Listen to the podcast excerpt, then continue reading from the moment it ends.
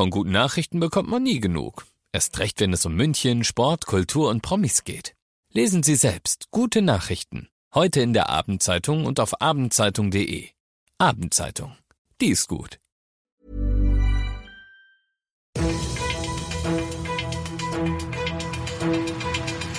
95 5 Charivari, das München Briefing, Münchens erster Nachrichtenpodcast.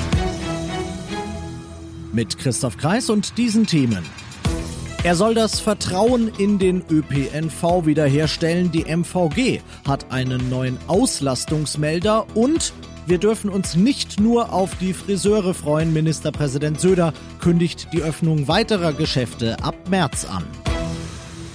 Schön, dass ihr bei dieser neuen Ausgabe wieder dabei seid. In diesem Nachrichtenpodcast, da erzähle ich euch ja jeden Tag innerhalb von fünf Minuten alles, was in München heute so wichtig war. Das kriegt ihr dann jederzeit und überall, wo es Podcasts gibt und jetzt um 17 und 18 Uhr im Radio. Ende November, auf der Höhe der zweiten Welle, hatte eine Umfrage in München ergeben, dass rund zwei Drittel sich inzwischen davor scheuen, für den Weg zur Arbeit oder sonst wohin in ein öffentliches Verkehrsmittel zu steigen. Zu groß war einfach die Angst vor verstopften Bahnen und Bussen. Eine aktuellere Umfrage, die gibt's jetzt gerade nicht, aber an dieser aus Sicht der MVG desaströsen Zahl, da wird sich nicht so viel getan haben, denke ich. Deshalb gibt's ab heute jetzt eine Gegenmaßnahme, die das Vertrauen wiederherstellen soll. Seit 12 Uhr, vielleicht habt ihr ihn ja schon entdeckt, gibt's in der App einen Button, der da heißt Auslastung prüfen. Von grün 20 über Gelb 20 bis 50 bis Orange über 50 Prozent soll euch so schon vor der Fahrt angezeigt werden, wie viele Leute eure Verbindung nutzen werden. Den Service gibt's bislang bei den U-Bahnen leider nur auf den Linien 1 und 2 und es sind auch noch längst nicht alle Busse und Trams dabei, aber der Anfang ist gemacht und der Rest, der soll natürlich folgen. Sie werden nicht allein sein.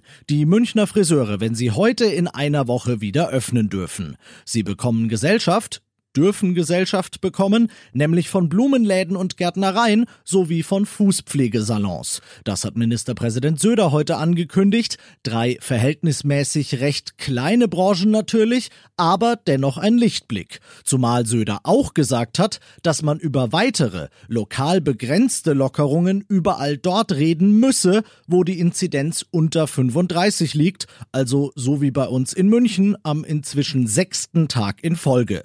Mehr Mehr erlaubte Kontakte und Öffnungen im Handel hat Söder da konkret angesprochen und er hat gesagt, er wolle sich jetzt auch bei der Bundesregierung und den anderen Ländern dafür einsetzen. Mehr Infos dazu gibt's auf charivari.de. Mach es, Markus. Ihr seid mittendrin im München Briefing und nach dem, was in München wichtig war, schauen wir jetzt noch auf das, was Deutschland und die Welt bewegt hat.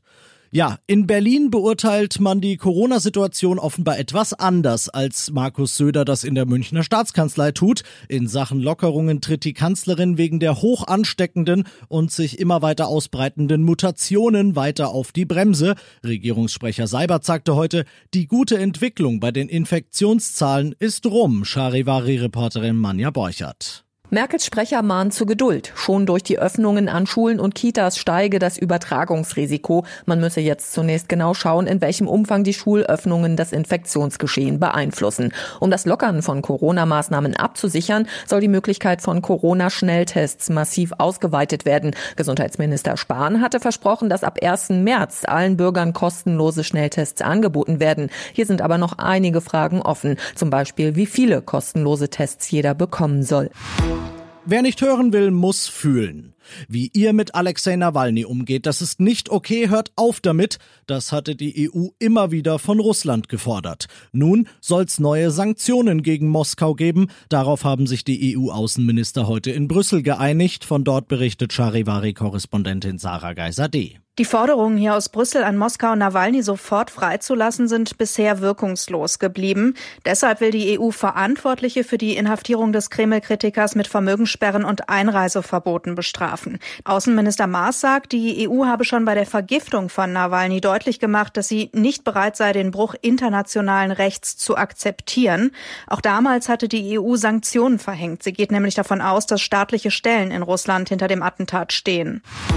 Und das noch zum Schluss. Hilfe, ich habe meinen Porsche verloren. Ja, solche Probleme hätte ich auch gern. Er könne seinen roten Porsche Cayenne, Neupreis irgendwo so um die 80.000, nicht mehr finden, schreibt ein Geschäftsmann auf Aushängen, die in der Isarvorstadt aufgetaucht sind. Nach einem Termin dort sei das Auto nicht mehr auffindbar gewesen. Schweren Herzens seien er und seine Frau mit ihrem Auto wieder nach Grünwald gezuckelt. Gefahren sind sie aber natürlich nicht selbst. Dafür habe das Paar einen Schuff höher.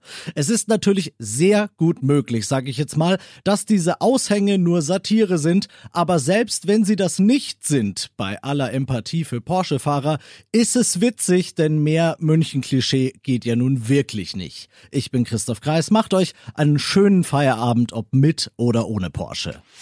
95 5 Charivari, das München Briefing. Diesen Podcast jetzt abonnieren bei Spotify, iTunes, Alexa und charivari.de.